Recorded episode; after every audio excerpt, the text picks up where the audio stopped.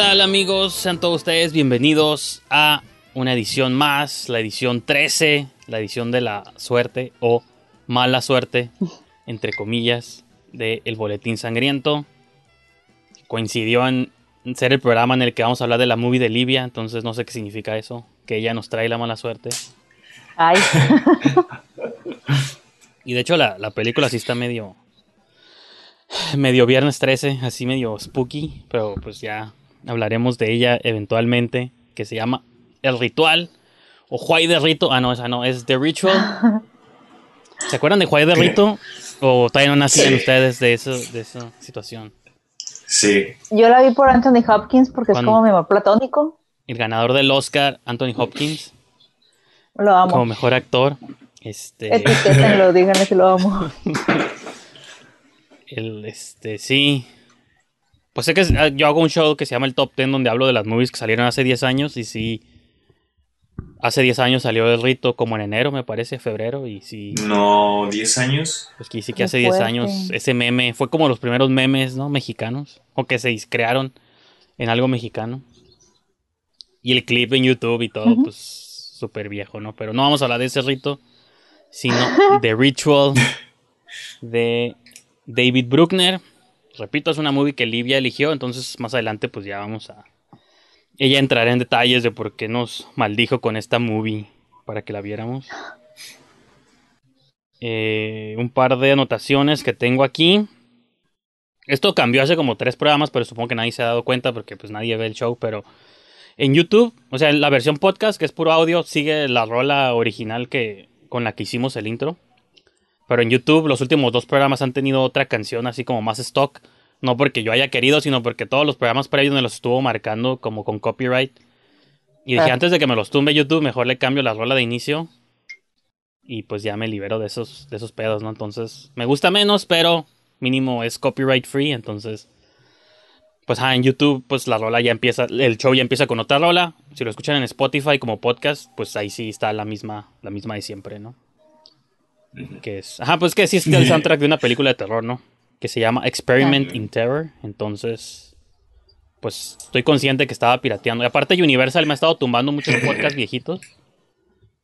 Este, me han llegado como tres correos así a lo largo de las últimas semanas de que detectamos esta canción en un show tuyo. Te quitamos el podcast, entonces. Lo bueno que son programas pues ya viejitos, ¿no? Pero de todos modos. Qué chafa. Pues sí, ni, ni, ni pedo. Vamos a tener que Me tumbaron. usar stock.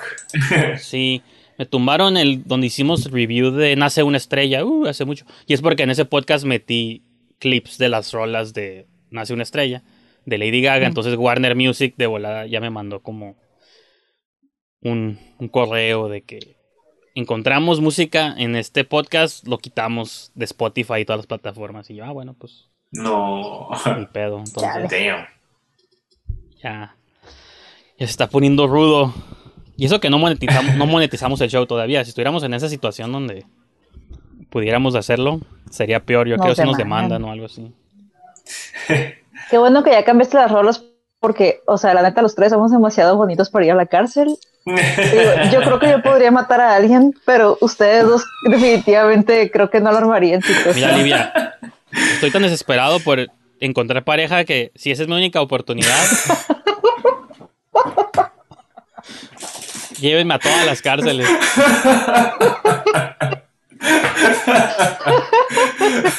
no, todo mal.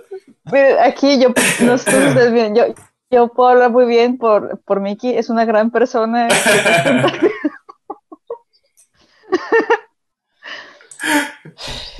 Este, sí. Pues bueno. Oh, no. Recordarles que se unan a nuestro grupo en Facebook si quieren, si quieren evitar que vaya a prisión y mejor quieren este, conocerme vía la, vía la vía tradicional.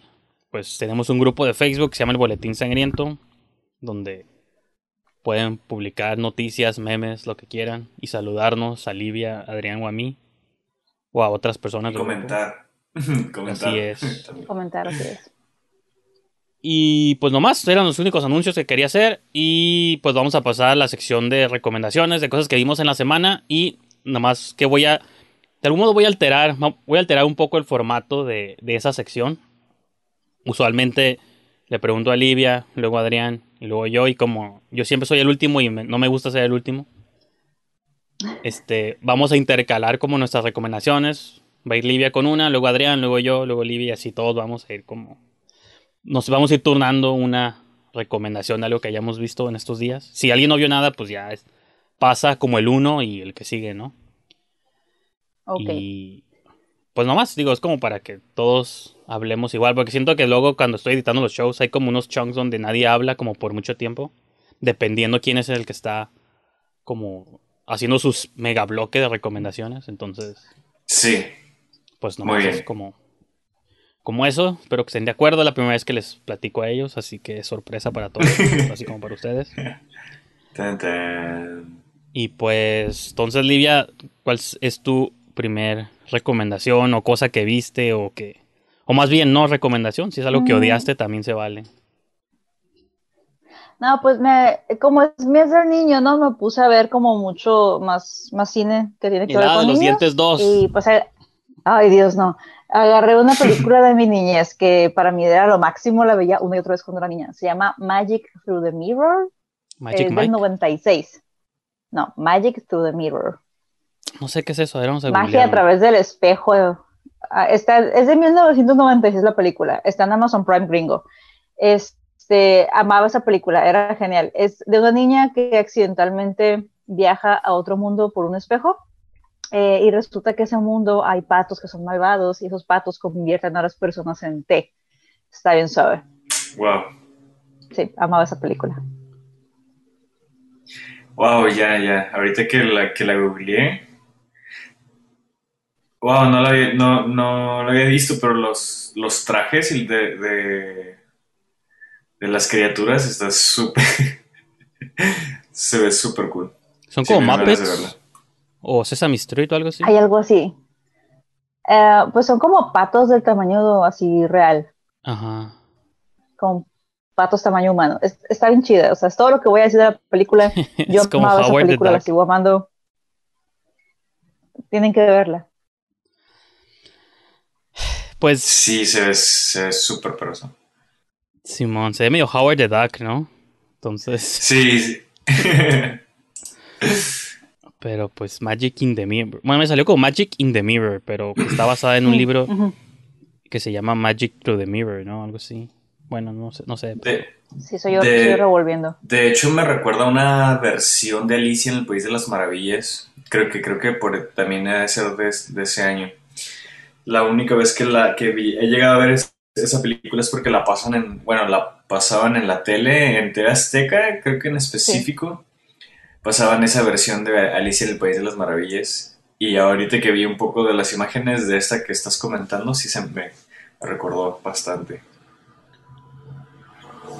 Hay una de Alicia donde sale la bruja de The Craft, ¿no? La Fairuza Balk. Sale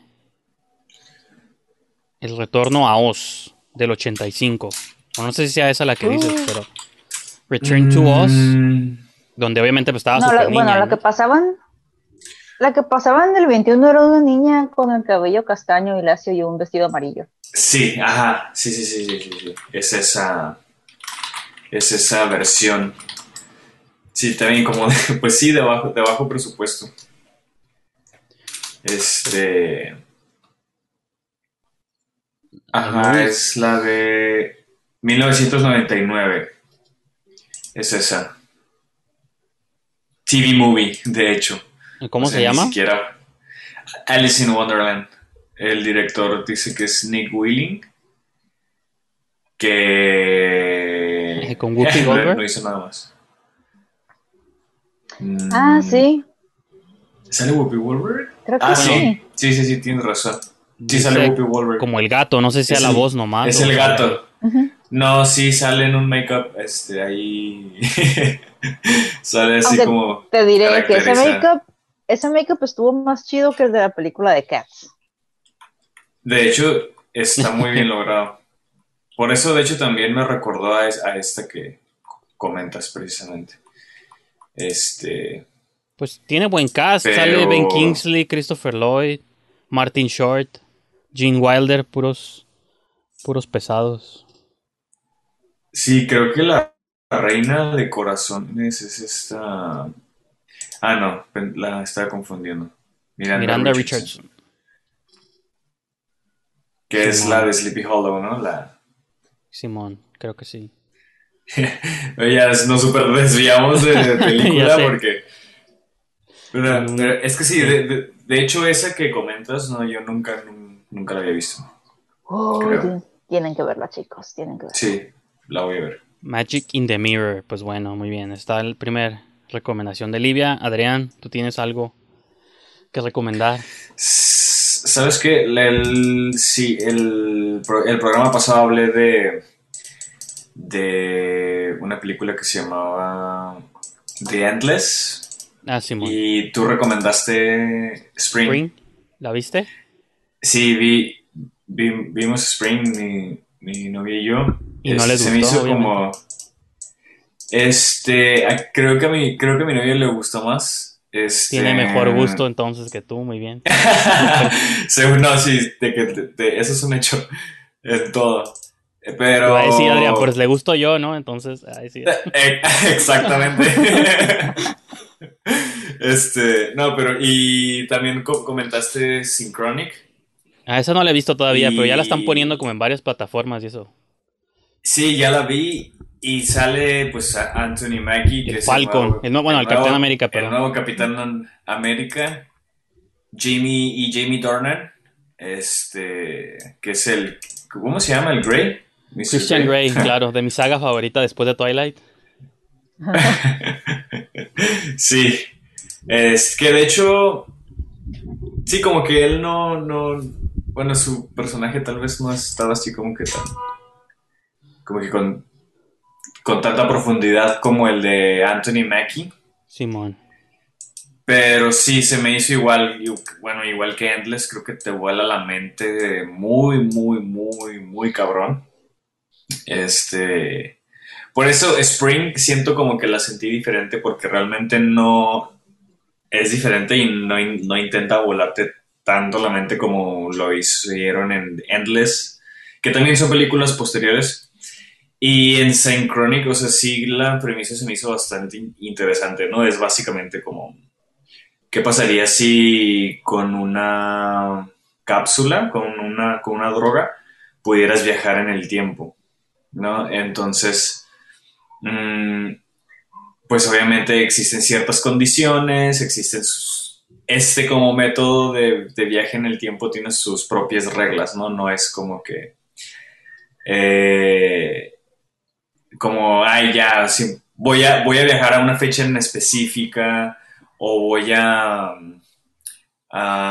pues más, más que nada eso, ¿no? Como en Back to the Future, en donde pones exactamente la fecha a la que quieres ir y, vas a esa fecha. Entonces aquí realmente no es, es parte de la película y es interesante descubrir cómo funciona eso.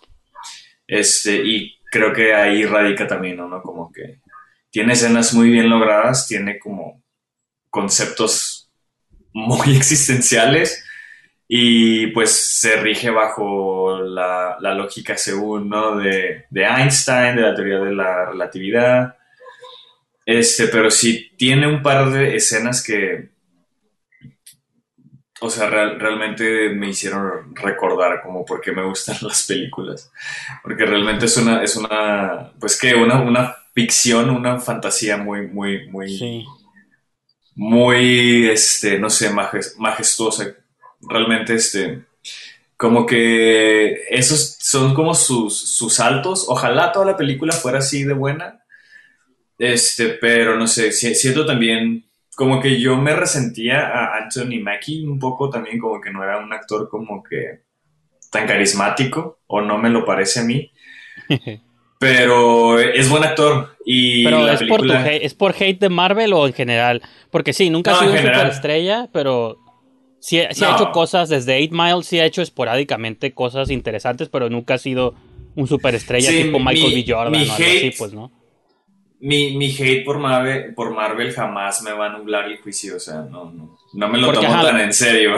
Pero en general, él se me hace como que es muy, o sea, no es tan carismático, siento. Y como que me costaba a veces quedarme con él una hora y media, ¿sabes? Como que, como que tan, tanto tiempo, que de hecho fue algo que sí me costó trabajo, bueno, ya comentándolo con Falcon eh, y el otro, siento que le quedas hasta chico un poco el papel, como del Falcon, como que, como que no, no hay tanta profundidad en ese personaje y aquí en Chronic como que lo hace muy bien.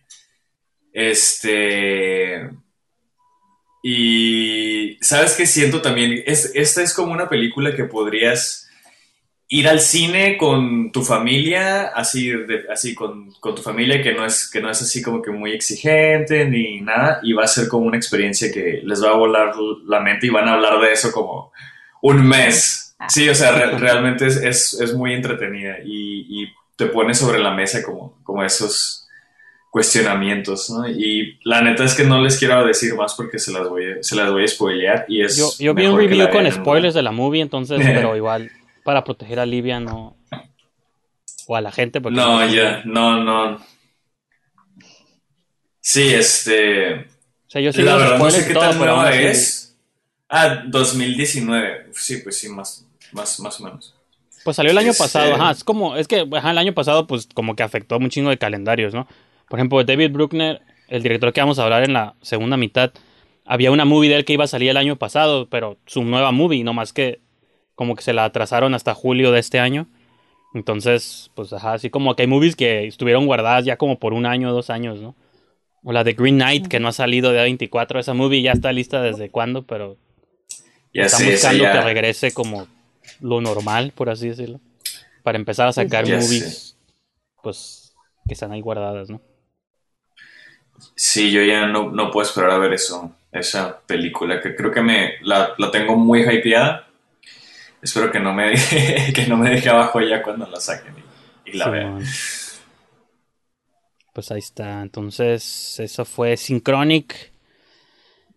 Sí, pues lo que está curado mínimo resaltar de los directores es que siempre le apuestan a algo interesante, ¿no? Igual a Spring, digo, aunque, aunque no te haya gustado mucho, de todos modos tiene como un trip. Sí un feeling particular. creo que lo que me gustó más como la sensación. Y ahorita, bueno, ahorita entre mis recomendaciones yo traigo como un double feature de Lucho Fulci, que es un director que no es mal director, pero lo que le imprime a sus movies es como una sensación que no puedo explicar, igual que Darío Argento. Entonces a veces siento que eso es como más valioso cuando las movies se sienten de una manera que aunque al final digas, ah, la movie no, no me gustó mucho, pero me hizo, se sintió como de una X o Y manera. A veces creo que eso también está más curado porque es más difícil de, de capturar moods en pantalla, ¿no? Creo yo. Y pues. Exacto. Que te hagan sentir algo o, que te deje una sensación que cada que escuches el título de la película que digas, ah, me siento incómodo, me siento, me siento incómodo. Sí, no sé si ustedes ajá, sean muy fans de Fulci, pero vi yo tengo Tubi. Y en Tubi está una movie de él que se llama Enigma. Que de hecho la recomendé ahí en el. En el grupo. Este. Es del 88. Y está ahí como bien difícil de explicar. Hay un punto en adelante donde está bien difícil de explicar lo que pasa, pero voy a intentar hacerlo, ¿no? Este, de que se supone que. Es una chica, es una escuela, pues en Italia, ¿no? Pero todos hablan en inglés misteriosamente. Y hay una chica a la que le hacen como bullying, no todos. Y uno de los muchachos como que la engaña, le, miente haciéndola creer que está enamorado de ella. Y pues van a su carro y según de que pues van a tener una noche de pasión en el, en el auto. Y pues ella está emocionada porque pues nunca ningún hombre se ha fijado en ella. Es como la, ajá, la patito feo de toda la escuela. Y pues resulta que es una broma, ¿no? Prenden las luces del carro y están todos los estudiantes así escondidos y la golpean y todo. Y creo que la atropellan la atropellan y queda como pues paralizada casi, ¿no? Pero la, llevan a un hospital. Entonces la tienen como encamada, se queda casi como en estado vegetal de coma. Y por alguna razón que no sé por qué, su espíritu se sale como de su cuerpo y se mete al de otra chica, a como una chica de nuevo ingreso en la escuela. Entonces, pues esta otra chica que entra a la escuela, a la misma escuela donde ella iba, pues es otra, es otra actriz, ¿no? Es otra, según mucho más guapa y es la popular y todo, pero adentro está el espíritu de la que todos le hacían bullying, entonces se empieza a vengar matando uno por uno a todos los estudiantes. Como ajá, en venganza a todo lo que le hicieron. Pero la otra, o sea, la original todo el tiempo nomás está como en la cama, así como en coma. Y nomás tiene así como twitches o cosas, o tiene como tics nerviosos cuando la otra está matando como a los demás. Pero ajá, luego meten ya como como este una bruja según que es como la conserje ahí de la escuela que según ella también ve cosas y ya cuando Fulci empieza a aventar como todo así contra la pared es donde ya no sé cómo realmente luego sabes qué está pasando. Y aparte nunca tiene explicación por qué el espíritu de una estudiante se metió a la otra. Pero está curada no como esa premisa de como estos intercambios como de cuerpos o un espíritu vengador que está como haciendo matando lo que, lo que ya me tripeo yo mucho de los italianos o de muchos directores italianos, es que, el cine pues, gringo siempre ha estado de moda en, pues, en todas las épocas, ¿no? Y todos los países siempre hemos querido como imitar a los americanos, México, este, Latinoamérica, Europa, siempre, ¿qué está de moda? A los slashers. Yo siempre a veces tripeo que los directores italianos querían hacer slashers a la gringa, pero por la misma naturaleza avisada de ellos, les quedaban raros y crearon como sus propias cosas únicas que en Estados Unidos ni en mil años harían algo así de extraño, pues, ¿no? Entonces, eso es como lo que me gusta de muchas de estas movies italianas, de que se sienten como bien pues raras porque es como que lo interpretaron a su antojo y no, como que no les salió, pero en el no salirles les salió otra cosa mucho más curada. Pero dijiste algo, Lidia, no, claro. Es que, o sea, ellos tienen, tienen el, el yalo, o sea, ellos tienen el yalo que es precursor del slasher. Entonces, es, es, como si desde el punto de origen quisieran hacer, bueno, sí, desde el punto de origen sale algo más que no es slasher. Entonces, creo que los, los europeos tienen, y aparte, pues también que los europeos son raros, siempre he tenido la idea de que son raros. No, y también recuerdo, me tocó ver el documental de Fuji for Fake en el ah, festival, en el Festival de México Bárbaro, creo. No. Sí, sí, sí. Eh, estaban en... Era Mórbido, ¿no? O el Macabro o uno de esos. Mórbido. Mórbido. Macabro, perdón.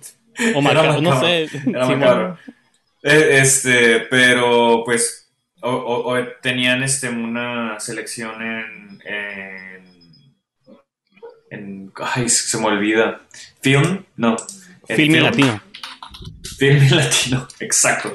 Y todo mal. Este, pero sí, me tocó ver Fulci for Fake. Ya había, pues, lo había leído sobre él por el Giallo y Mario Baba, Argento. Y me topé con este docu que de hecho fue lo único que me llamó la atención de la selección de ese año. Pues fue del año pasado. Este, y realmente, pues sí, me gusta mucho Mario Baba y me gusta mucho Argento y como que me hacía falta ver a bueno, me hace falta ver a, a, y sí creo que fue como que uno de esos de que, o controversiales, ¿no? Como, como, o lo amaban o lo odiaban y como que fue de, de, de, esos y más o menos a lo que a lo que me da la impresión es justamente que fue precursor, ¿no? Como de de pues yo creo que de todo lo que fue posterior. Y él siguió, creo que hizo muchísimas películas, ¿no? Se hizo así, tiene como más de 30, 40 películas. Sí, lo que está curioso es que empezó este haciendo como westerns, así como musicales. O sea, muchos directores de aquellos tiempos era así de que le entraban como a todo, ¿no? A, las, o a los que le saliera. Y es de un punto en específico en adelante, como Hitchcock, ¿no? También que Hitchcock, siempre lo digo, lo que conocemos de Hitchcock son como 15 años o cuando mucho 20 años de una carrera, ¿no? Que es del los 50 a los 70, ponle. Pero él hizo, él tiene, estuvo haciendo movies desde los 30 por ahí. Oigo unas nieves, no sé quién está vendiendo bolis y de rompope. Pero, ajá, como que él hizo movies desde los 20, ¿no? Este, y este, pues está como curioso eso de que, ajá, como que decimos, ah, Hitchcock nomás hizo como no sé, Vértigo y todas estas movies como de una época muy específica. Igual con Fulci, como que las que todo el mundo habla de él usualmente son como de los 80s o tardíos 70s, pero el vato hizo movies desde hace mucho tiempo atrás, ¿no? Entonces sí, está como curioso también cómo evolucionan estos, estos directores, ¿no? O en qué se convierten. Y, y parte también de él que se le atribuye es que eh, reactivó una industria en Italia en su momento, o sea, como que gracias a él empezaron a, a ver producciones grandes en Italia en ese, en ese momento y abrió la puerta a Argento y a, y a otros también.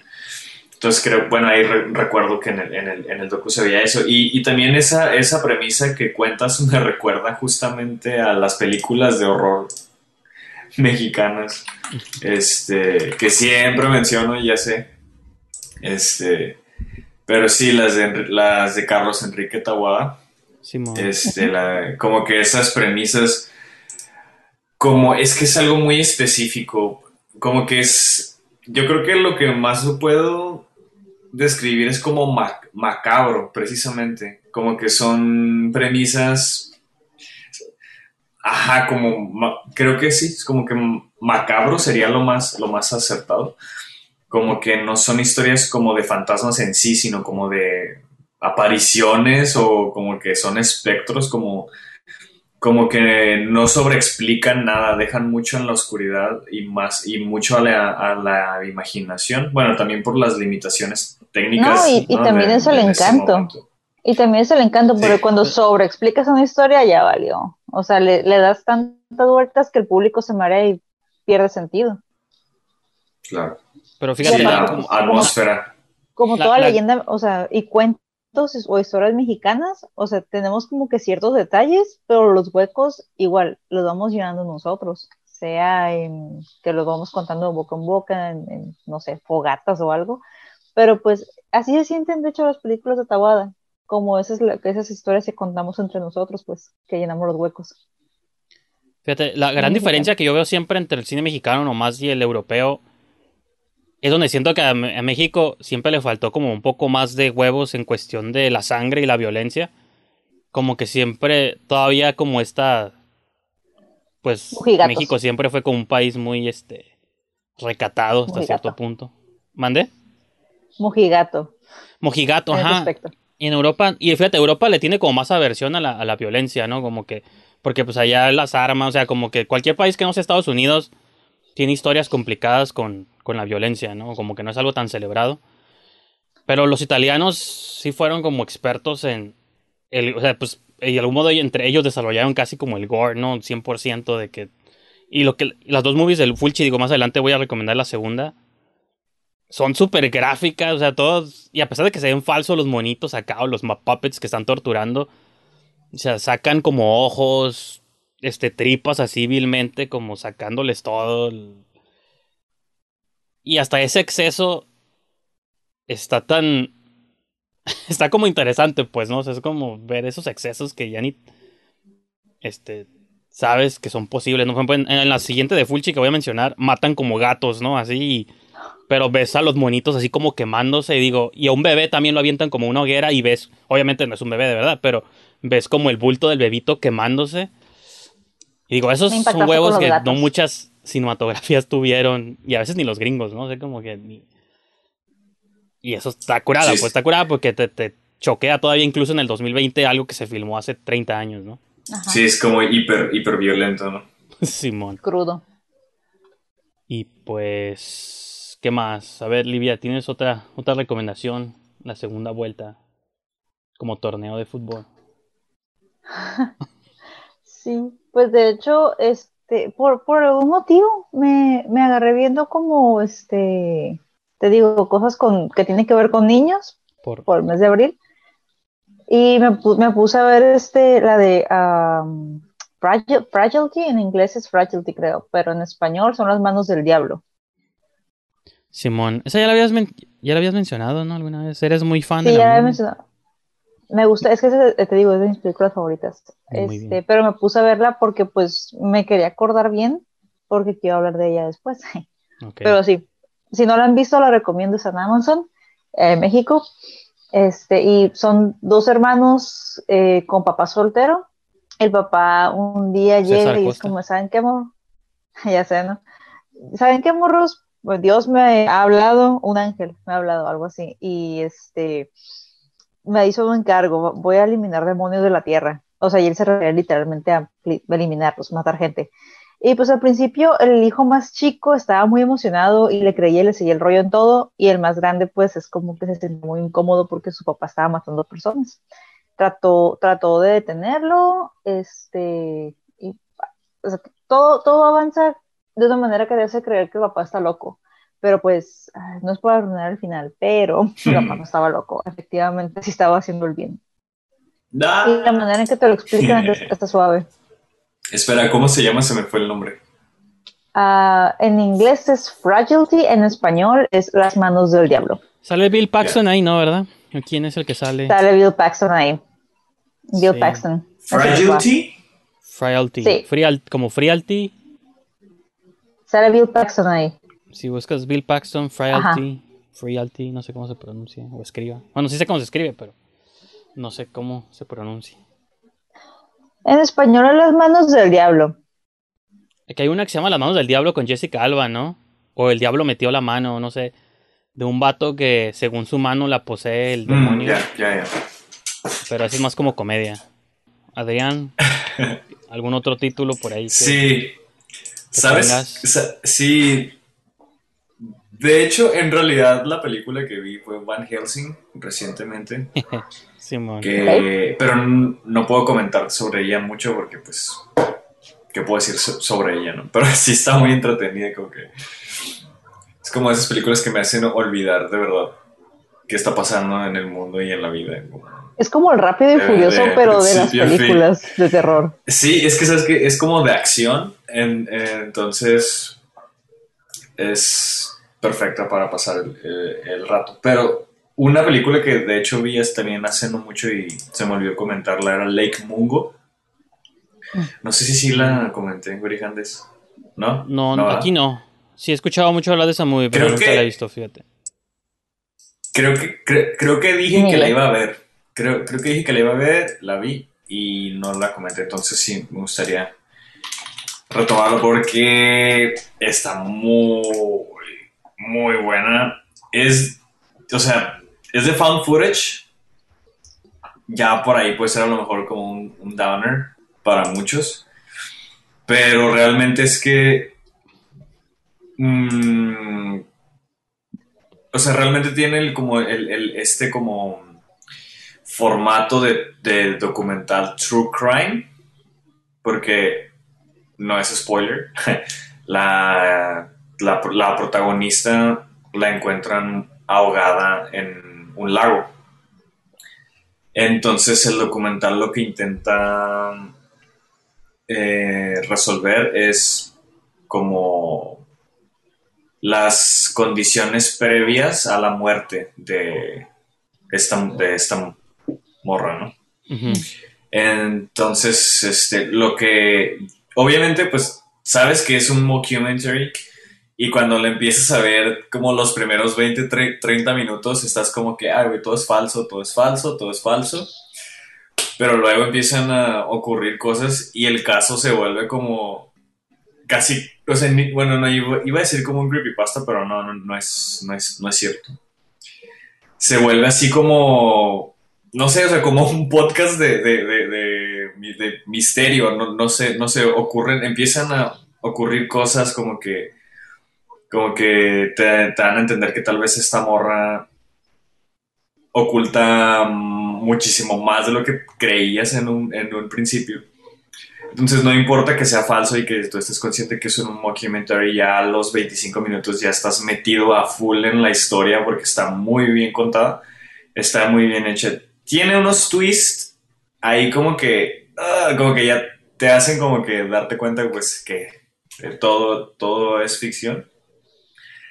Pero sí, definitivamente después del final te deja como con, con unos escalofríos muy cabrón, así, muy, muy, muy cabrón. Y justo por eso la, disfruté mucho porque eh, rara vez me da, me da miedo una, una, película y esta, aunque no me dio miedo como tal, sí me, me movió como que por dentro ya después de, como que se, se quedó conmigo siento que ese, ese concepto de horror, bueno, también fue hecha en el, en el 2018, que creo que mm, ya lo hemos visto ya, ya lo vimos, o sea, sí, este, en ya cosas mucho más recientes, pero sí le doy el, como esa premisa, por, simplemente por ser del 2018, logró, logró por medio de un documentary como que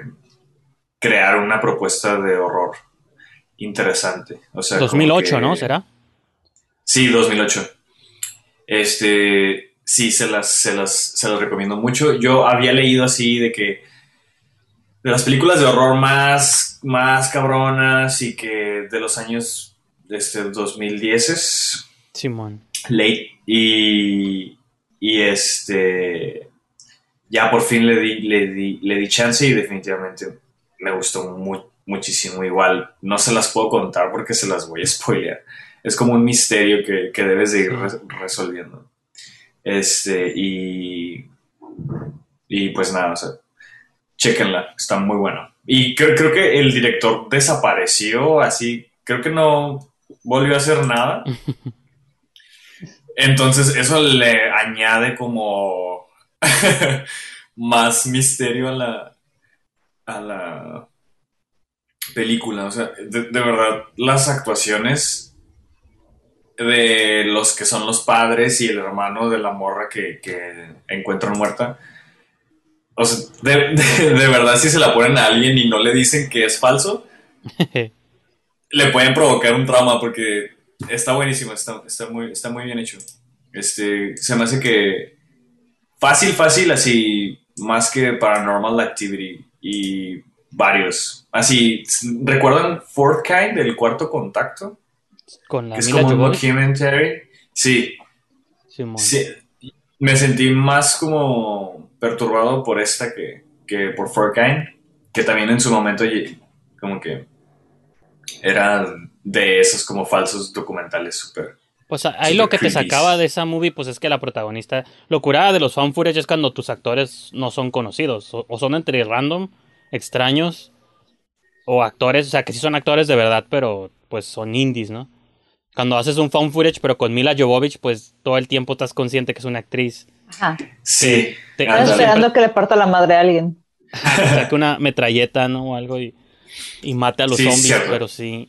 Sí, tal vez eso. Y, fíjate que tengo problema con eso precisamente. A, veces te spoileas una película porque un actor es demasiado famoso como para un papel tan chico, entonces sabes como que a ah, este voy al final a hacer mal porque no puede venir nomás aquí a ser, ¿sabes? Entonces me he spoileado un chingo de películas nada más por el cast.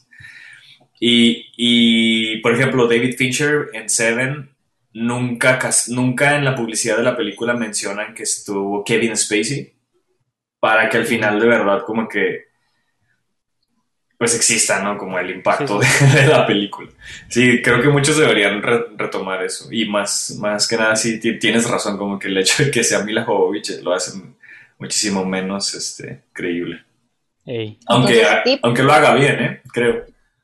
Tip para por si quieren hacer un found footage, agarren actores desconocidos. Es, lo mejor que pueden hacer para su found footage, Que naturalmente, naturalmente los found footage tienen actores desconocidos porque también como es el tipo de cine más barato de filmar, pues no vas, es porque lo haces barato porque no tienes dinero, entonces naturalmente vas a tener actores que no, como las de actividad paranormal, la actriz esta Katie, no sé qué, que sale en todas las actividades, pues es lo único que ya ha hecho porque pues era como una actriz local de San Diego, ¿no? Que realmente pues no nunca tuvo carrera fuera de las Paranormal Activity, lo cual es triste, pero le sirvió a la movie porque nadie la conocía, nadie la conoce.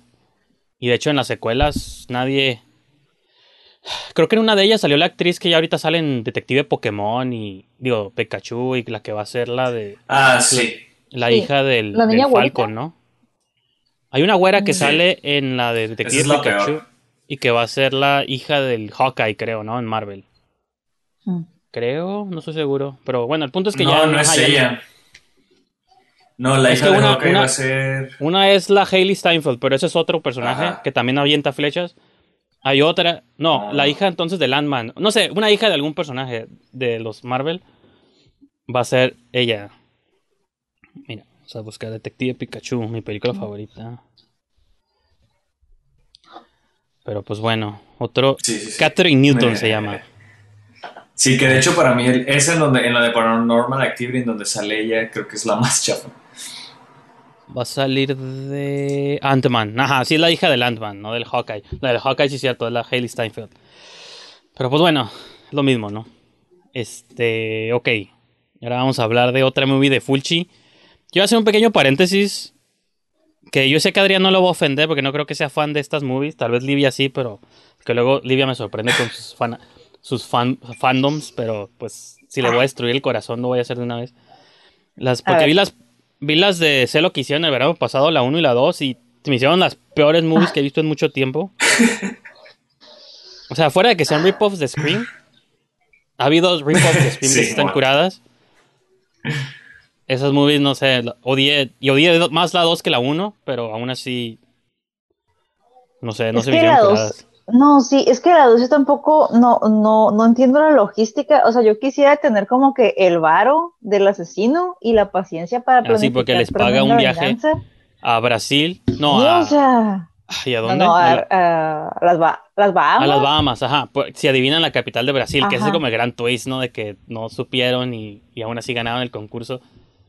Pero es como el tiburón de Jaws. En la 3 es famosa, o en la 4 es famosa la de Jaws the Revenge, porque la familia se va de viaje también, ajá, como a las Bahamas, y el tiburón que mató a su familia lo sigue, sigue el barco porque quiere vengarse, ¿no? Entonces... y él sabía, o sea, ¿cómo, por el asesino es como de, o sea, ¿de dónde, de dónde el ¿Cómo planificó todo? O sea, porque no está planificar de por sí un viaje con gente que está consciente a dónde van a ir es un pedo. Ahora con gente así X, pues no, no mames. Sí. Entonces, se me hicieron muy, muy malas movies. Y lástima de, bueno, pues sale Michelle, Michelle Gellar y está curada, pero aún así no si ustedes tienen recuerdos positivos de esas movies o de nostalgia, pues que aférrense a esos recuerdos, pero no las vuelvan a ver. Las dos están, las vean. Están en HBO las dos, la 1 y la 2. Y hay una 3 que salió años después, directo a video. Esa no me he atrevido a verla todavía, pero... Yo la quiero ver por puro morbo, a ver qué pasa. Incluso Jennifer Love Hewitt todo el tiempo siento que está queriendo imitar a Neb Campbell, como ese tipo de actuación así, que a Neb Campbell sí le sale curada. Sí. Pero a Jennifer Love Hewitt no, porque no es buena actriz y nadie se lo dijo nunca, entonces. Y Ned Campbell sí, o sea, sí, le comprabas como todo el. Actriz. Ajá. Entonces. Sí, se tenía que decir. Y se dijo, muy bien. Pero esa no era mi recomendación. Vamos a un paréntesis. Eh, no, pues nomás quería terminar ya. Esta es la última, la que sigue es la de Lucho Fulci, que se llama eh, Demonia puros nombres extraños. Enigma, Demonia. Son como clubs, ¿no? Como clubs gays de los noventas o algo así. Este, ya, ya mejor dije que fuiste de, de, antro o algo. Simón. Fui al Demonia. Esta es del 90 y... Ay, ¿dónde está el año? No dice. O sea, qué mal tiene que estar la IMDb, que ni siquiera, digo, el Wikipedia, que ni siquiera viene el año. Enigma es del 87. Ay, Demonia es del puro 90. Esta me gustó un poquito más que la otra. Pero también, otra vez, prepárense para una premisa sin sentido. Comienza con unos arqueólogos que por alguna razón están haciendo una sesión como de espiritismo en Nueva York, ¿no? Y, una y la arqueóloga del grupo tiene una visión de unas monjas que crucificaron, pues en los 1600, no sé cuándo, este, en Grecia, ¿no? Las crucificaron en una hoguera, o sea, las, las crucificaron y luego las prendieron en fuego, ¿no? Así súper horrible el pedo cinco monjas, ¿no? Las queman. Entonces ella tiene esa visión y como que siente que tiene que ir allá, a ese templo, ¿no? Cuando ya pues viajan a Grecia, ahí es un templo que ya está destruido en el presente, pues ella como que deambula por las noches y empieza a tener como ya visiones de lo que pasó en el pasado, valga la redundancia, ahí en ese, en ese, en esas ruinas. Y como que poco a poco empieza a ser poseída ella por los espíritus de estas monjas y eso es como un plot por un lado y por otro lado empieza a haber una serie de asesinatos en el pueblo. Y todos sospechan como que de este crew de arqueólogos que llegaron según a investigar esas ruinas. Y la protagonista pues es lo que está curada es porque la movie lo sueña. Desde que ella empieza como a soñar y tener visiones, ya la movie te mete así como en un estado como de sueño, pues porque las tomas así como muy picadas y lentes como así angulares, bien extraños, mucho, muchas neblinas, muchas tomas de noche ella siempre anda como con un camisón blanco así deambulando como por los, ajá, por las, las, las ruinas, entonces son como visuales así como bien fantasmagóricos. Lo que no me gustó tanto de la movie es el lado este como más thriller, así policial, porque no está como tan curada. Y está chistoso porque el que sale detective es el mismo director, el Lucio Fulci, sale como él mismo como detective. y es el que está pues investigando estas misteriosas muertes. Lo que sí está curada es como la parte de la arqueóloga teniendo visiones de estas monjas y te empiezan a explicar pues de que según pues como todo ese tipo de historias, ¿no? De que estas monjas, creo que una de ellas se embarazó y tuvo un hijo y obviamente las otras las monjas lo protegieron o la protegieron. Y cuando el pueblo se enteró, el pueblo machista se enteró, pues las quemaron a todas, ¿no? Y quemaron al bebé también, que es esto que les contaba hace rato de que meten a un bebé así directo al fuego y te dan a entender como que quizá el bebé, como no, como era un bebé fue hecho fuera de, pues no de lo legal. ¿Del matrimonio? bueno, del matrimonio, de lo, de lo divino, no, ¿cómo se dice?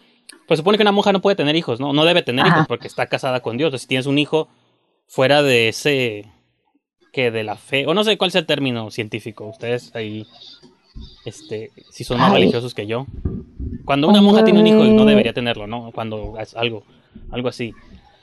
Hay una forma de decirlo, no me acuerdo cuál, pero sí hay una forma. Sí. Y como todas las monjas se protegen, pues las crucifican a todas y las queman, ¿no? Entonces, como que el espíritu de esas mujeres o esas monjas estuvo permeando ahí en, esas, en ese templo que, y están utilizando como vehículo a esta nueva arqueóloga para, como de algún modo, cobrar la venganza de, pues, por parte de ellas, ¿no? En el presente. Y, y como que los elementos están, están curadas, nomás que se enfoca como mucho en el lado detectivesco.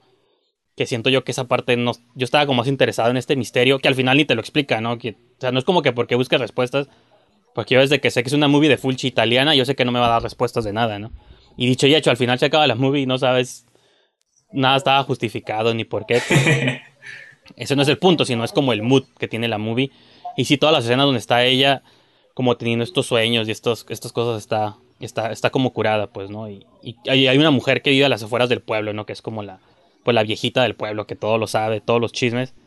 Pues ella es la que le cuenta como esta historia.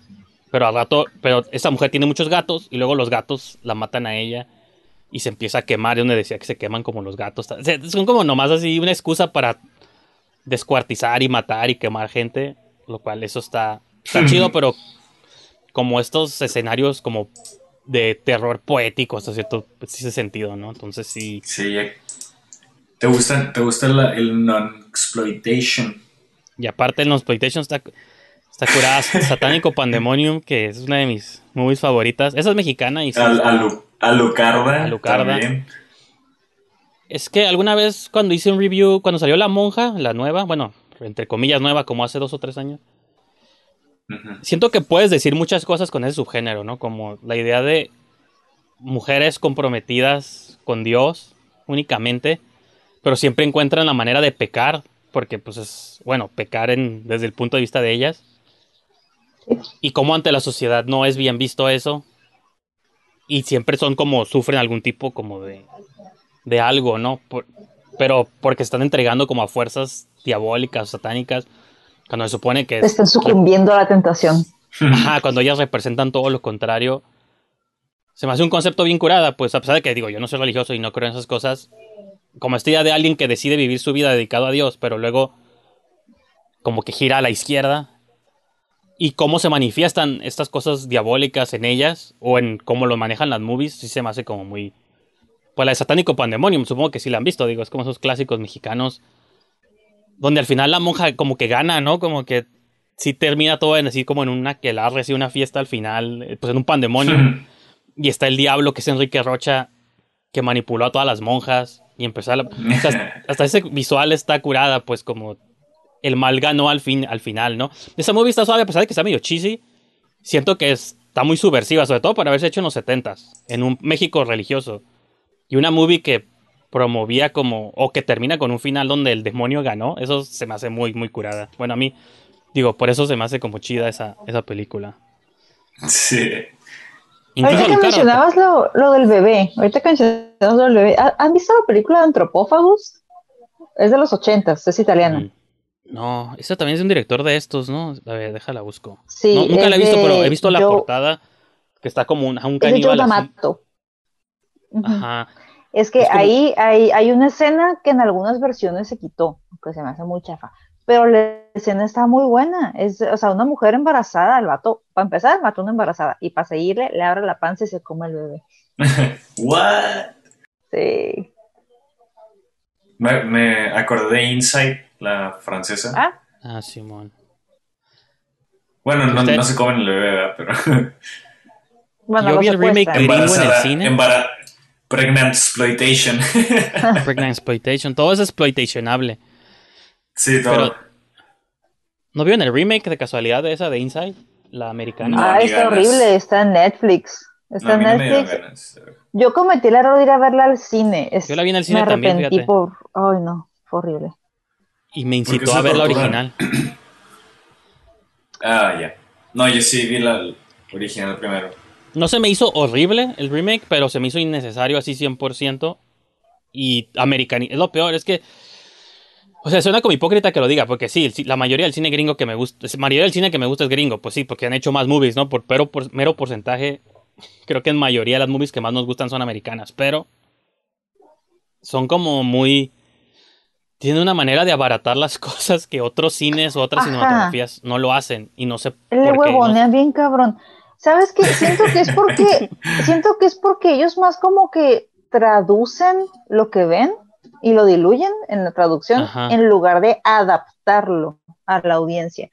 Porque una cosa es traducir y otra cosa es adaptar. Y lo que fue, por ejemplo, El Aro, porque hubo un boom con el J-Horror un tiempo, a- al inicio de los 2000 este, hubo, ajá, exacto, El Aro. A mí se me hizo una buena adaptación lo que hicieron Sí. los gringos, la primera. Este, igual, The Grudge la tolero bastante, me agrada, la primera. Este, ah, pero ya películas como, como la de, ay, donde sale Jessica de Alba, que a ella le, le, le trans- De Eye, ¿no? Pues el ojo, de- ¿no? De. De ajá, ándale, el ojo. Es como que hicieron, o sea, está horrible la película. Jessica de Alba se merecía algo mejor, porque de, de la nada resulta que terminan en México, en, no sé, en una huevo. colonia toda fea de México, buscando Pues- una bruja, o sea, no tiene sentido. Como la de verdad o Ajá, reto, ¿no? Que vienen a Rosarito y aquí es donde obtienen la maldición. Ajá. Porque Igual todo el mundo sabe que en México abundan las maldiciones. Sí. Y en, en la de Truth or Dare nomás dije, para mantener el estereotipo de que en México pasan cosas malas, pues ajá, tienen, se toman fotos como en la Rebu en Tijuana. Ahí aquí sí que Lucy Hale estuvo aquí en Tijuana alguna vez y no la conocí. Pero luego se van como a Rosarito, creo. Porque se ve como, pues, este, como una fiesta gringa ahí en, este, pues en algún bar acá de... No creo que no te dicen explícitamente Rosarito, pero te das cuenta porque pasan tomas de la carretera de Tijuana para allá abajo. Y sí, y ahí es donde se llevan la maldición a Estados Unidos. Y resulta que es una bruja acá mexicana la que... Entonces, pues bueno. Nomás es... No, no El está curada la movie, pero sí. y pues, no sé qué... Bueno, ya este... Pues bueno, ajá, eso fue mi mención nomás de... ¿Qué? Demonia. Y Adriano, si tengas una... Ah, no, Olivia, una última movie. O, o ya no. Mm, O últimas pues, movies, si quieres ya avienta todo de una vez. Para pasar a la... No, pues me ah, digo, no, un, un clavadillo ahí a, a Netflix. Es, no sé si ya les había hablado de, de Babadook. Sí, bueno, yo, yo ya la vi. Ajá. Ah, ok. Bueno, si no, pues si alguien de los que está viendo aquí el video, no, el show no ha visto de Babadook, lo recomiendo ampliamente. Está muy, muy bonito el diseño de arte, todo así muy minimalista, pero muy bonito. Y el diseño de sonido a mí me gustó. O sea, está sencillito. Y el morrito que actúa se la rifa bien muchín. La señora también. La actriz está curada. Y pues todo, ajá, todo, el- todo lo. Pues yo sí creo que es una de las mejores movies, así como cuando hablábamos de It Follows o eso. Sí creo que Babadook es como de las mejores movies de la década, así también. Y, y pues la directora Jennifer Kent, no sé si vieron su siguiente movie, la del Ruiseñor, de Nightingale, está súper intensa. No es terror, pero es otro tipo de terror y sí está muy curada esa movie. Yo la fui a ver al cine y sí me... Sí, sí te haces, sí te sales como llorando, pero de agüitado más que nada y, y deses- desesperanza más que de tristeza. Bueno, es de, es de todo, como que te hace de todo, ¿no? Como los extremos de la violencia y sí está, está muy curada y sí está... Como estoy esperando que Marvel jale a Jennifer Kent para un proyecto, pero sí, para que le arruine su carrera. Pero Babadook sí está, está chido. Ah, Pues lo que siempre hacen, un director hace algo curada indie y llega Marvel o DC y los jalan para arruinar sus carreras. pues te diré, porque por ejemplo, James, James Wan, este, creo que hizo un muy buen trabajo con Aquaman. Y pues ya se quedó atorado ahí, por eso pues, no hizo el Conjuro bien 3, porque está atorado con Aquaman, por eso eso ya... eh, Y la de Mortal Kombat tampoco, él la produce, pero puro haberla dirigido para que estuviera curada y no la pude hacer porque está atorado ahorita con Aquaman 2. Sí, creo que Aquaman 2. La dos. Entonces, igual el Sandberg había hecho movies curadas y ahorita ya está con Chazam, ¿no? Ya no puede hacer nada. El Fede Álvarez, ¿no? Creo que está haciendo Chazam. No, la de. No. ¿Quién está haciendo? O Don't Black Breathe, Adam? que no, Don't Breathe 2. Ah, sí, no, entonces la de Black Adam es otro de estos del terror nuevos, el Muschietti. Y ya no va a hacer nada de terror curada porque ya está con. Digo, y lo dice alguien que es defensor de DC, ¿no? Y que me gustan todas sus movies. Pero tienen como esa tendencia de quién hizo algo curada, la de. La que acaba de ganar el Oscar de mejor directora. Pues ya la tiene Marvel en The Eternals y ahí va a estar atorada como otros años más, ¿no? Entonces, Eternamente en The Eternals. aparte, entonces sí. Pues está bien, les va bien a ellos porque se compran casas y carros y sus familias, tres generaciones van a seguir viviendo cómodos. O sea, ¿quién soy yo para quejarme por ellos, no? Pero, y cabe la posibilidad de que tengan su propia estudio o casa productora más adelante para que después sí. nos den películas chidas. O sea, pues, pues, que- pues, hay que sacrificarnos. pues eso dicen, pero Robert Rodríguez, por ejemplo, él se vendió al- su alma al diablo y ya nunca hizo nada curada. O sea, como que empezó siendo un director indie chido, empezó a pegar, hizo dinero, hizo sus propios estudios, el Rey Studios, no sé cómo se llaman, y ya no hizo nada que valga Ay, la pena. es cierto. Entonces, es que se ponen como cómodos y como que dicen, ya no tengo que esforzarme. Ya tengo mi, mi Tesla o algo así, pues no. Ya. Ya no me lo quitan. Exacto. Pues bueno, entonces ahora sí pasemos a lo que nos truje Chencha. El ritual satánico. The Ritual del 2017. Dirigida por David. Porque soy mexicano, no es David, es David Bruckner. Eh, es un director que ya había hecho algunas películas interesantes antes. Como The Signal, que esa uh, es- fue las primeras movies que llegué a proyectar en un cineclub que tenía llamado El Vampiroscopio. Entonces Uh. proyecté The ¿De Signal. Signal? Simón. Que es como una antología, ¿no? De terror. Y de hecho creo que Oh, se quedó como en muchas antologías por mucho tiempo Bruckner. Participó en VHS, luego en Southbound y luego finalmente en 2017 hizo The Ritual. Pues como, no su primer largometraje, pero como su primer movie movie, por así decirlo, ¿no? Y pues esta fue elección de Livia, así que le pregunto a ella por qué, por qué la recomendaste y por qué te gusta, supongo, a menos que la odies y hayas querido torturarnos por hora y media. No, no. Pues, ¿qué te puedo decir? Me gusta mucho. Yo la vi la película y la verdad mm, fue como de, "Meh, pues a ver qué sale. No, no esperaba que me fuera a gustar tanto. Eh, también espero verlos como convencido con esta película de que vayamos a acampar un día de estos. No, este, Pues a, a, no- a Suecia, ¿no? ¿O a dónde andaban? Sí, ¿no? sí, en Europa. Suecia. Europa son raros, no vamos a ir a Europa. Midsommar, The Ritual, todo. Sí, o sea, todo eso es, es una super red flag, es, es una alerta, es algo para que Sí, o sea, no, ajá, ándale, o Suspiria, sea, Simón. en Europa hostal, o sea, en Europa no Ah, debemos ni, tam- ni de ir a campamentos, ni de viaje, ni hospedarnos en lugares que no sean cinco estrellas, o sea, no. Y que digo, en México tampoco, porque aquí te topas un plantío de marihuana y sale peor también. Su propia historia de terror, ¿no? Bueno, sí, Así que es, es correcto. nunca vayan al bosque, mejor. Esa sea la lección. Nunca ir al bosque. Sí, acampé en el jardín de un amigo, o sea, todo tranquilo.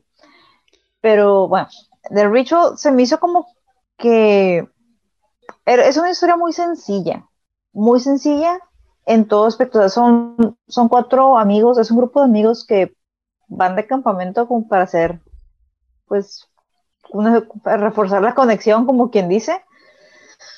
Pero a veces te topas en, el bosque con cosas que no te esperas, desde un animal salvaje hasta folclore que no conoces. Entonces, eso es como que algo muy, muy, muy peligroso en sí, el no saber eh, eh, un folclore desconocido es, es, como que lo peor, porque las, las, siempre lo he dicho, las personas son horribles, o sea, los monstruos, los demonios, sabes qué esperar de ellos o tienes una idea, pero con las personas, no, o sea, están locas. Entonces, sí, en el momento que este grupo de amigos se topa con estas, este grupito de personas, simplemente pues es, un desastre para ellos. Entonces, eh, el diseño de arte de la criatura que sale, la, deidad del ente que veneran, eh, para, a mí se me hizo como que bien suave porque los europeos tienen esta como, o tenían esta como conexión con la naturaleza tan profunda que sus deidades pues eran, eran criaturas, o sea que eran híbridos entre dioses y árboles bien raros. A mí se me hace muy suave, pues el diseño de arte de esta película está muy, muy bonito, muy sencillo, muy elegante, a mí me pareció eso. Me gusta, me gustan las tomas cuando el vato, el protagonista, se llama Luke, creo, no sé, por ahí apunté el nombre, tiene las visiones, bueno, es que es importante mencionar al principio, ¿no? De que más que porque vayan a, a reconectar, creo que como que se vieron forzados a ir porque iban, al principio eran cinco amigos, ¿no? Y en un la movie de hecho empieza así como bien choqueante, bien brutal. Y yo la había visto hace mucho esta casi cuando salió y no me acordaba muchos detalles.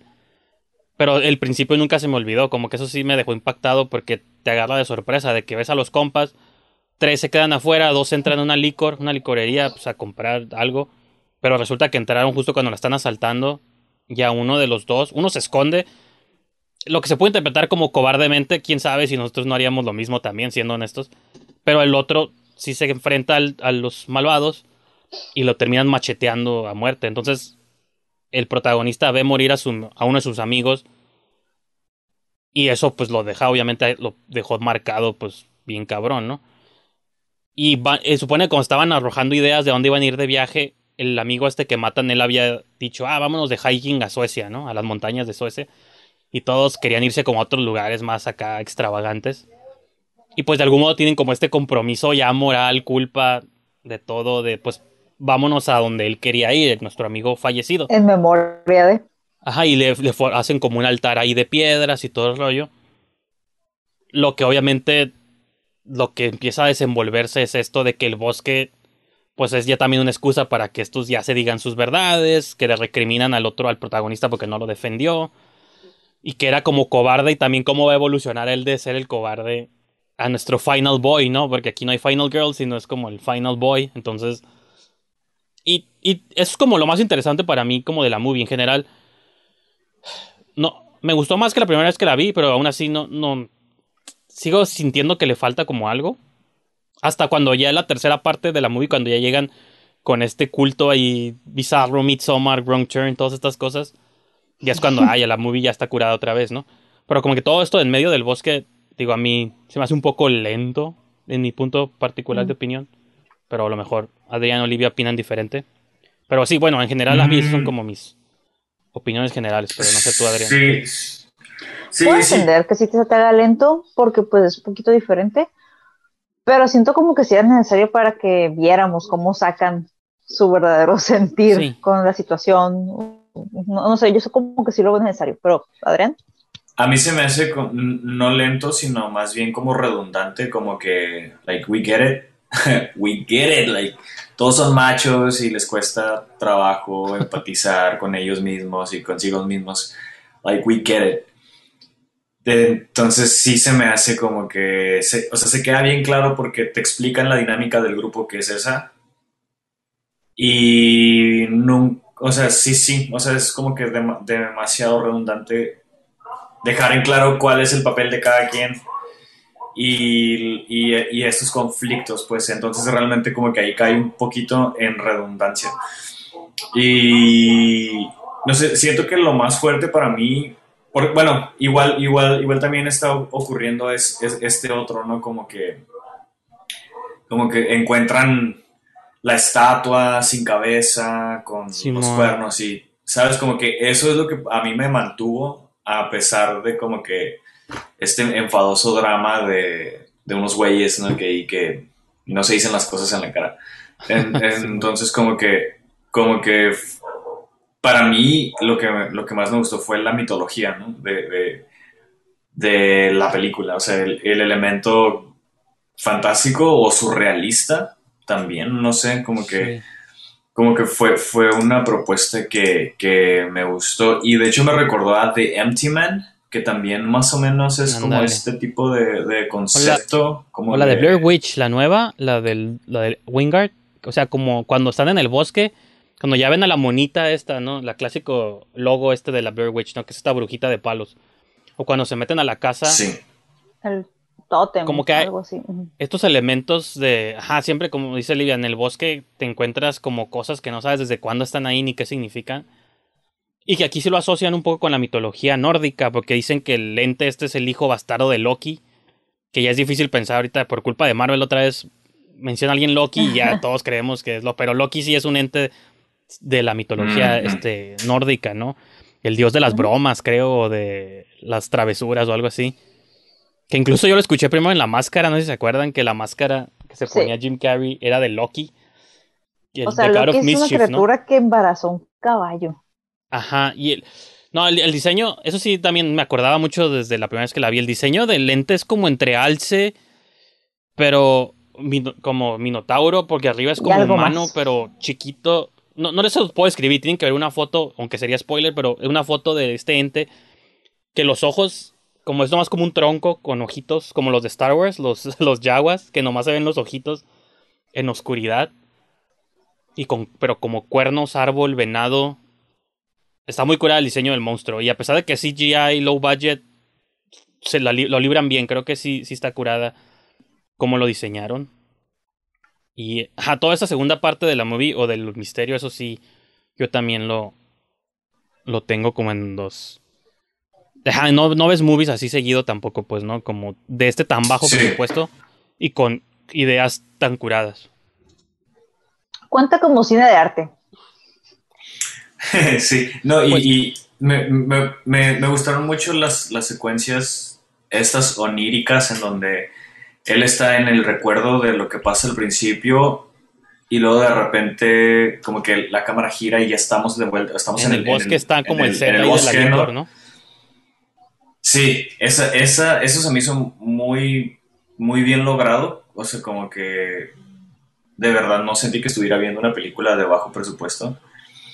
Este, en, en ese, en ese sentido también el efecto del, del, monstruo creo que está muy, bueno, la entidad, ¿no? Este, sí se me hizo muy, muy bien, muy bien logrado también.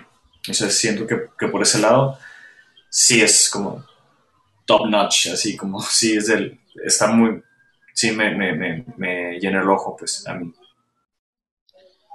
Y, y, por ejemplo, nosotros bromeamos, ¿no? O que Livia tiene su fantasía de que vayamos a un bosque encantado, a una casa embrujada, ¿no? Que dijiste que en tu cumpleaños vayamos a una casa embrujada, no sé qué. Vamos a ir. por ejemplo, yo, cuando, esta movie te hace como. Porque, por ejemplo, ellos van a una cabaña, ¿no? Que está llena de esta simbología y de imágenes grotescas y aún así se quedan a dormir ahí. Porque hay una parte de mí que piensa que si no crees en esas cosas o estás como muy desconectado de la mitología o de lo, de fantástico y vives tu día a día, eres de esos que trabajan de lunes a sábado y tienes como tu vida normal, casado, o sea, como que como que crees nomás como en lo real, no te das ni siquiera el tiempo de pensar de que estás en un lugar embrujado, pues, ¿no? Porque te rige como la ciencia, ¿no? Los facts. Que es cuando vas a un lugar de estos, pues yo no también, sí, ves imágenes así como grotescas, pero tú eres una persona de ciencia, dirías, esto no significa nada, algún loco dejó aquí cosas.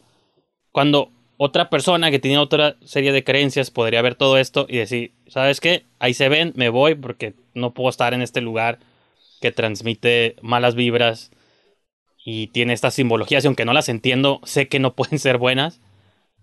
Como que también habla de qué tipo de personas son estos hombres de que nunca nunca ni siquiera piensan como que hay algo sketchy o algo dudoso. Ay, nada, pues, Simón, está feo eso, pero podemos dormir aquí mientras, ¿no?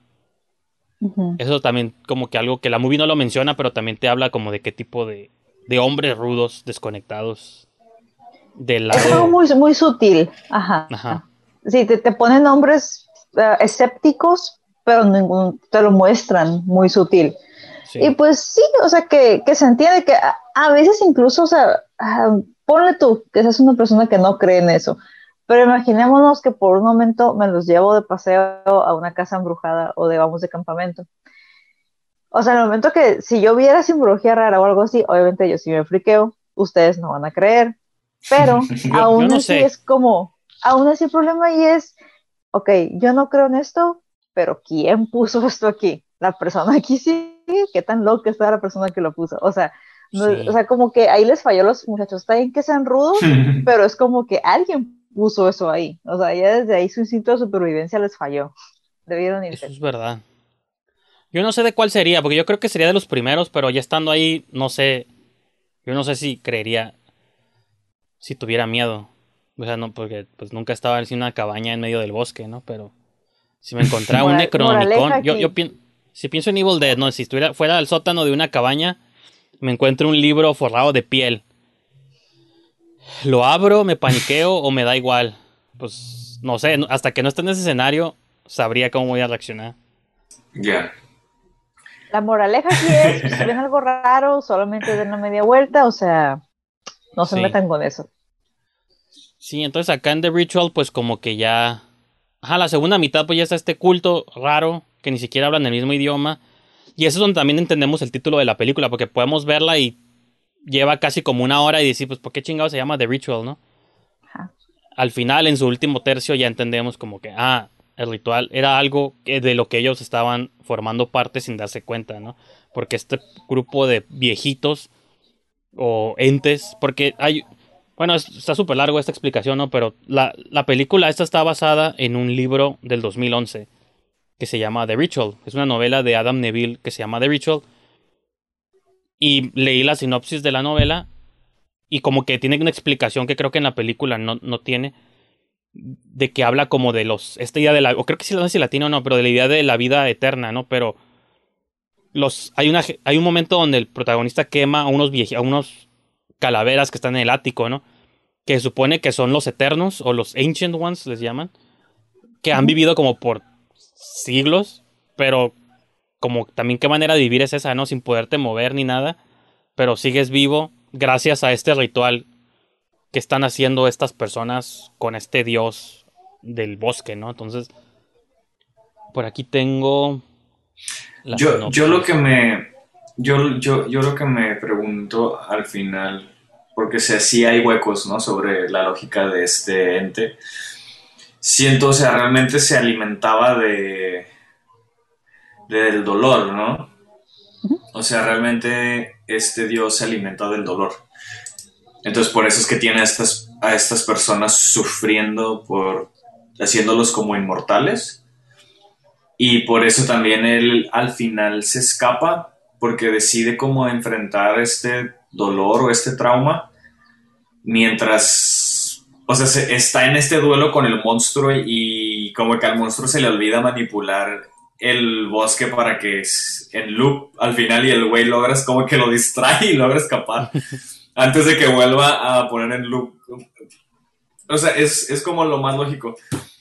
Porque toda la película estamos viendo que están caminando en círculos y que el, o sea, el dios puede manipular el bosque, ¿no?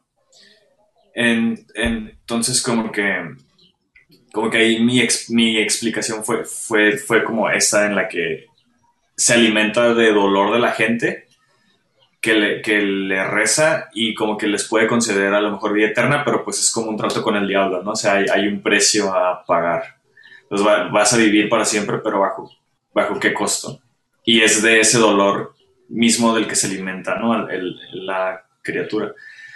Este, lo único que sí fue como que ya en lo, ya en lo personal, o sea, como que y era, y era sobre, sobre eso mismo de que se me hace un poco sobreexplicado, como es esta escena final en donde él decide actuar en esta segunda oportunidad que tiene frente al monstruo, decide actuar en vez de que ocurra otra vez lo que ocurre al principio, que no hace nada y su inacción le provoca, pues desencadena todo, todo, todo esto. Y al, y al final como que, como que, el, o sea, ¿cuál es el ritual? O sea, el, el ritual es el ritual de su sanación también, y es por eso que logra escapar. No sé, como que, como que, como que sí me, me, me, me dejó así como que intentando conectar cosas que, ajá, que precisamente tal vez a lo mejor en el libro podría, podría estar más, más explícito. Pero fíjate, Quizás es más un ritual, o sea, es el ritual del grupo al que llegan y el ritual de él mismo, entonces como que se da esa lectura, como que es más de un ritual.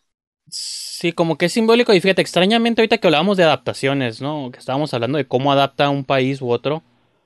Creo yo que la sinopsis que está así casi completa del libro en Wikipedia, yo creo que todos los cambios que le hizo Bruckner a la movie fueron para mejorarlo, porque incluso está medio cheesy el plot del libro, porque se supone que en el, libro no está el backstory este del amigo en la licorería. Vilmente van a, van a acampar a Suecia porque se supone que tres de los amigos, o sea, como que sí tuvieron carrera en sus vidas, sí prosperaron en la vida y el protagonista como que nunca hizo nada, entonces como no tiene dinero, él no puede pagar un viaje a ningún lugar. Entonces dice, bueno, vamos a acampar, eso sale barato. Entonces la única razón por la que van a acampar es porque uno no tiene dinero.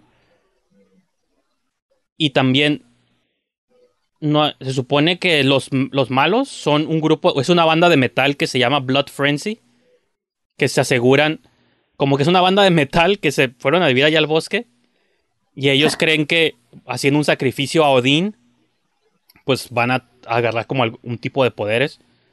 Entonces, a los que se enfrentan, no hay un culto sino estas personas, sino es una banda de metal que creen en estas cosas como oscuras y tienen secuestrada a una viejita, que en la movie sale una viejita, pero la viejita no es parte como del grupo. Es mala. Aquí se supone que tienen secuestrada a una viejita este grupo. Entonces, como que la revelación del libro es que creemos que es falso todo, porque pues como estos metaleros van a invocar a una entidad, a Odín o no sé qué, y luego resulta que sí es cierto, ¿no? Que en el ático de la cabaña sí están como estos antiguos, estos ancient ones. Y la entidad en el libro se llama Mother o Madre, no es Loki o el hijo de Loki. ¿Y qué más? Bueno, y lo demás sí, termina como igual, ¿no? Pero eh, siento que los cambios que, para, que, tiene la movie fueron como mejor. Siento que... o sea, este concepto de, la banda de metal está como cheesy. O a lo mejor estaba curada, pero al mismo tiempo siento que quedó como un poco más fuerte el plot de la película, ¿no?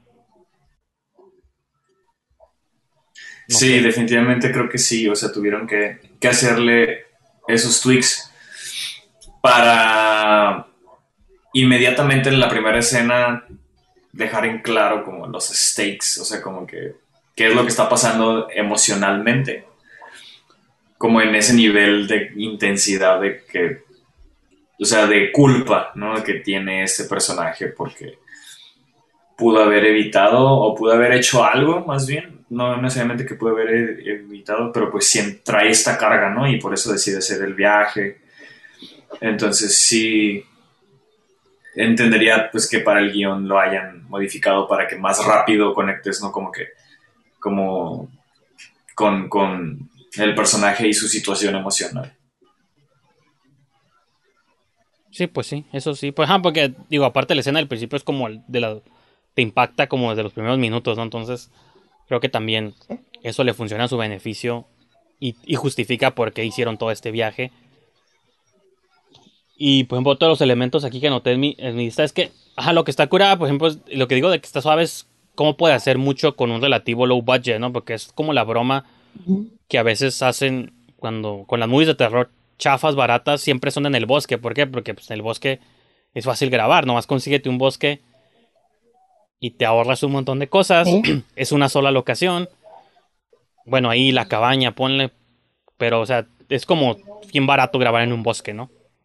Y que fuera de lo reiterativo que a lo mejor menciona Adrián, este, de todos modos, es una movie que nunca te aburre, ¿no? También porque siempre está como avanzando, entonces está curada que, que en un set limitado y repetitivo pueda lograr tantas cosas cuando ahorita es muy de terror, super chafas baratas, que es un bosque y te cansa porque hay otro set o algo así.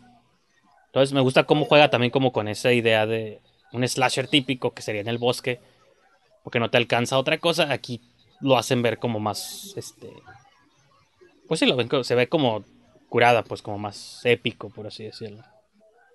No, yo, yo creo que sí, este.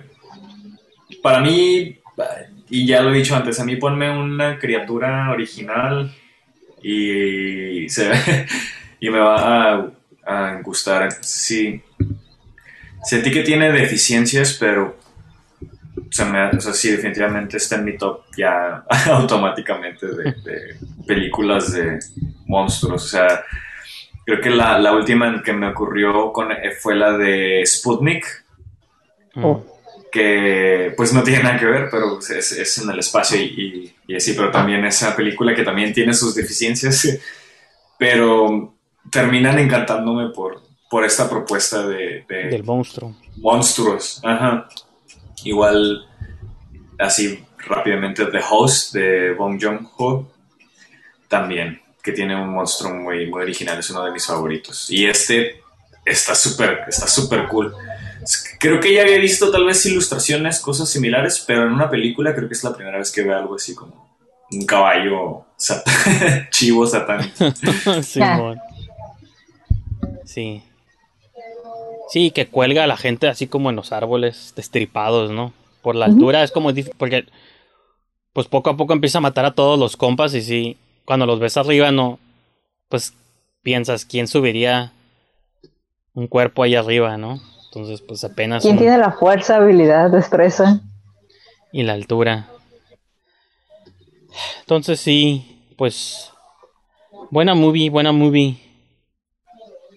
Y curiosamente David Bruckner, lo mencioné hace rato, este año va a salir su, siguiente película que se llama The Night House con Rebecca Hall y otros actores, pero en el póster sale ella. Y es el que está ahorita encargado de hacer el reboot de Hellraiser. Entonces, digo, nadie quiere un reboot más en la vida, pero si alguien fuera a hacer Hellraiser y hacerle mínima justicia, yo creo que hay elementos aquí en esta movie para decir, ok, un Hellraiser por David Bruckner podría funcionar. Puede funcionar. Creo yo. No sé ustedes qué crean, pero. Mm, yo hasta no ver. ah, no, sí, sí, obviamente. Yo le daría chance. Le daría chance. Ah, sí, hasta no ver, obviamente. ha habido remakes. Es, es, como, es como un Nosferatu hecho por Robert, Robert Egger. O sea, es algo que pudiera ver, me pudiera entusiasmar, me pudiera dar la oportunidad. Y que Nosferatu está como más. Night House? Sí, no, pues es, es la que apenas. ¿Cuál? ¿Tú sí la viste si no ha salido? No, Night House. Ah, todavía no ah. sale. No, es la que estoy diciendo que va a salir en julio, de la nueva de Brooklyn. Ah, ya, ya, ya. O sea, es de ah, hace como dos años, pero se atoró por la pandemia y no ha salido, pero esa es su siguiente ah, movie que ya está filmada y todo. La de Hellraiser ya está así como... Ajá, Livia pensó que ha dicho The Lighthouse, que esa es la de, de Robert Ah, ya, sorry, sí, sí, sí, sí. Ya. Este... Fíjate que ahorita, ahorita justamente que, que estás platicando también abrí su IMDb y tiene unos créditos en, en Creepshow. Ah, Simón. Que se las he recomendado mucho y no, no, las, no, las, no la han querido ver, pero el, día, el día que la vean. pero sí, dirigió dos episodios. este, voy a ver si los voy, los voy a checar porque Southbound este, y VHS y regularmente no soy fan de las compilaciones, pero esas compilaciones se hacen, se hacen decentes. Sí, porque el corto que él hizo fue el de la mona esta, ¿no? Que es como una... Este... El de la... la como arpía. Barpía, ajá, vampira, arpía, no sé qué sea. Que luego hizo, se hizo una movie, creo. Creo que es el de la abeja, lo, lo investigo. Ah, sí, sí, cierto. Hicieron una película, ¿verdad? Ajá, este, que nunca la vi. De hecho, con la misma actriz. Amateur Night. Si era ese, no, tal vez era otro. No me acuerdo. A ver, Wikipedia, sálvame por favor. Simón, tres amigos rentan un hotel y llevan a una mujer para tener sexo con ella. Resulta que es Lily. Es este. Ajá, la arpía misteriosa. demonio, Ah, Ah, se llama. Siren. Se llama Siren, la película. Siren. Es como un sucubo. Ajá, la, la movie no la hizo él, la dirigió Greg Bishop, creo, alguien así, pero está basada en el corto de ese. Y, y bueno. Y, Pero sí y los como mencionaste Hellraiser y remake, como mencionaste el remake de, de Hellraiser también, ahorita estoy esperando el de Candyman. Ándale. A ver Uy, cuándo lo sueltan.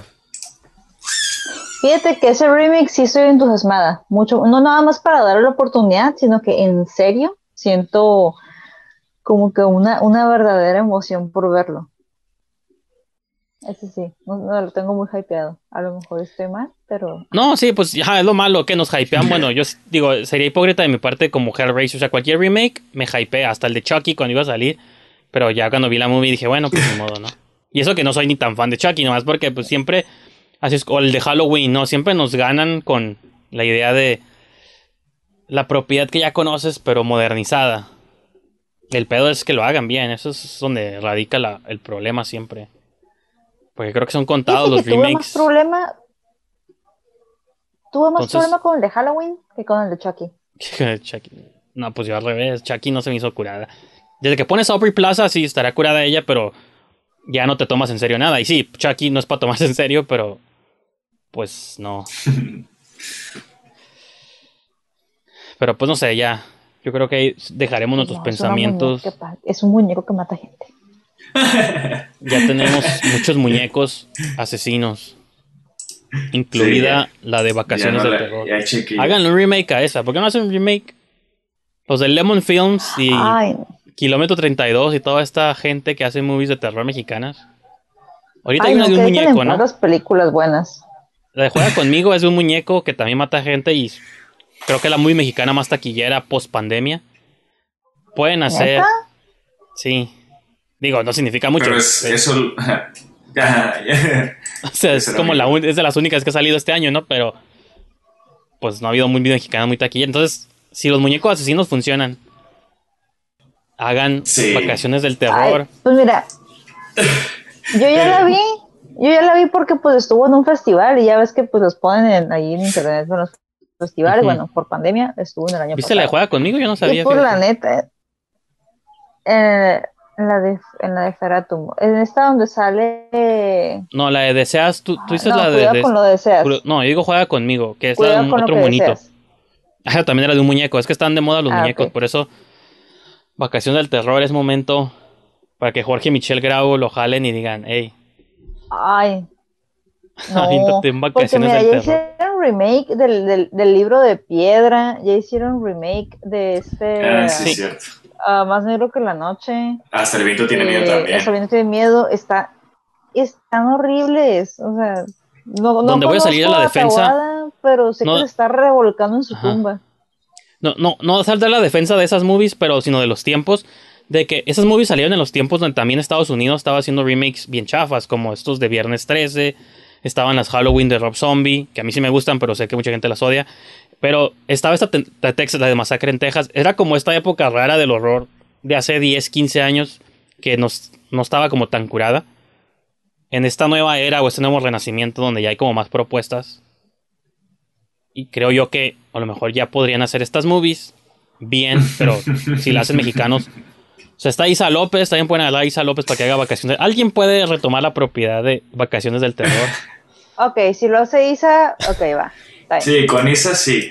Con Isa sí, pero. Alguien Y en que lugar de Tatiana, a ¿quién Isa, sería, quién es como la cantante ahorita mexicana que estaría equivalente de Tatiana en los ochentas? Mm, Belinda. Dana Paola, Belinda, puede ser Belinda. Dana Paola.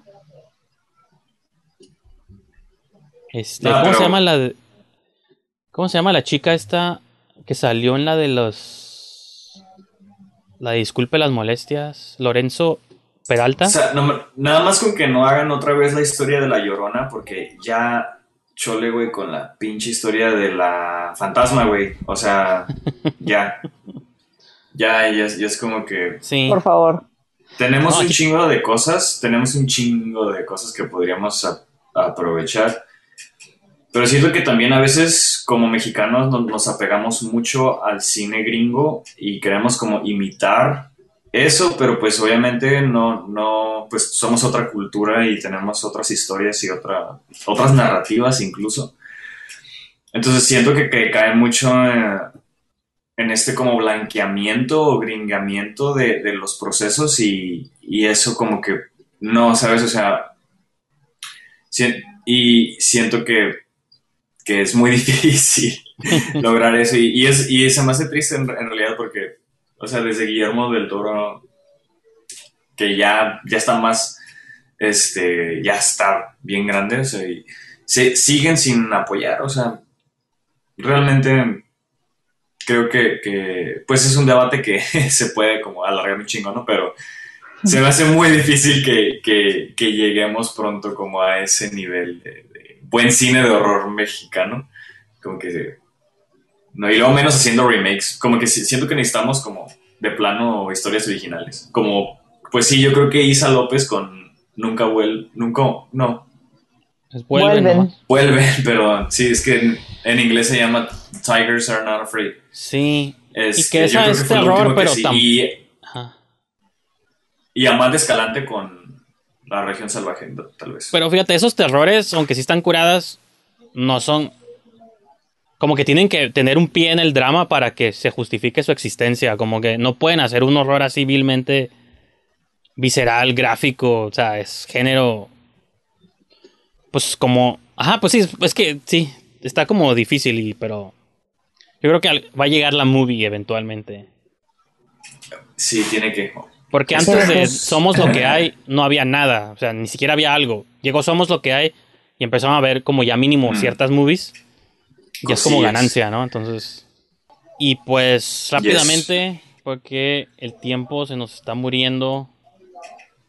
Adrián, te toca a ti aventar tu sugerencia y con eso vamos a despedir el show. Oye, de hecho, ahorita que, que dijiste como que, como que eso de que a veces las películas de horror como que caen bastante en el drama.